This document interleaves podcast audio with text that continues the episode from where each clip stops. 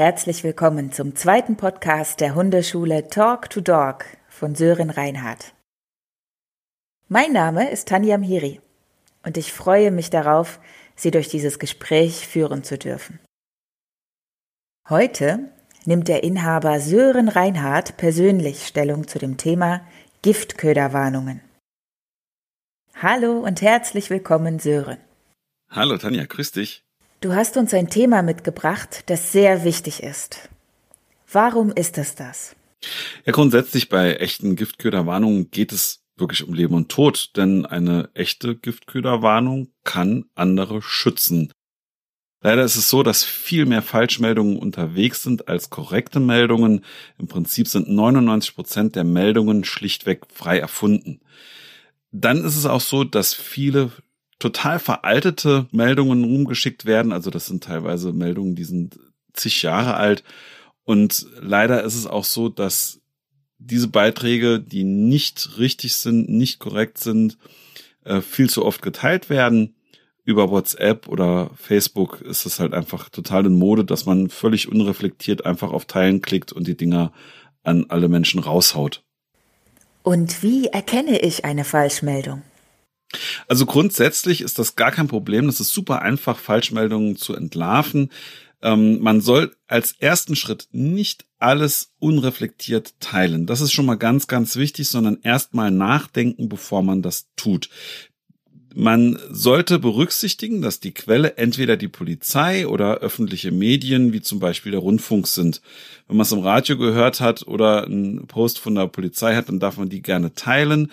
Aber ansonsten sollte man außer es sind halt große Vereine wie Tasso oder so, wirklich die Finger davon lassen. Man muss auch wirklich die Quelle sich angucken, denn nicht überall, wo Tierschutz zum Beispiel draufsteht, ist Tierschutz drin. Ich hatte jetzt gerade die Tage ein Erlebnis, da stand irgendwas mit äh, Tierschutz.activity minus irgendwas.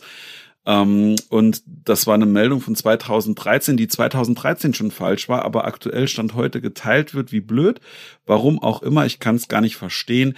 Die Seite die diese Meldung erstellt hat, die hat noch nicht mal ein Impressum, ist also völlig unseriös und es wird geteilt. Und das sind einfach Sachen, die, ja, das ist halt auch die, diese Wichtigkeit jetzt an diesem Thema. Da muss man einfach unseriöse Verfasser ausschließen und wirklich das eben nicht teilen. Gerade wenn es über WhatsApp oder Facebook kommt, dann sollte man schon zehnmal skeptisch sein, weil da sind natürlich die meisten Falschmeldungen auch unterwegs.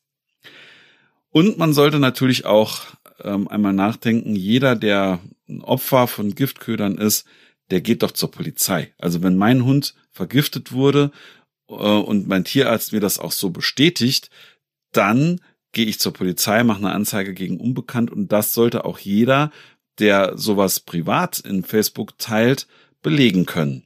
Warum gibt es überhaupt Falschmeldungen? Es gibt leider ganz, ganz viele arme Menschen, die Aufmerksamkeit brauchen und ja, die versuchen das über solche Sensationsmeldungen natürlich irgendwie zu bekommen.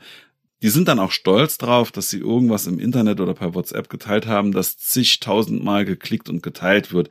Und ähm, das geht natürlich auf Kosten aller anderen, denn irgendwann nimmt man solche Giftköderwarnungen schlichtweg nicht mehr ernst. Das ist halt einfach das Problem an der Geschichte. Und natürlich, es gibt ja noch Hundehasser, die wollen Angst verbreiten. Also wenn man irgendwo ein hundefreies Gebiet haben will, dann muss man da nur genug Giftköderwarnungen ähm, veröffentlichen. Es wird ja eh aktuell nicht reflektiert, sind die echt oder nicht.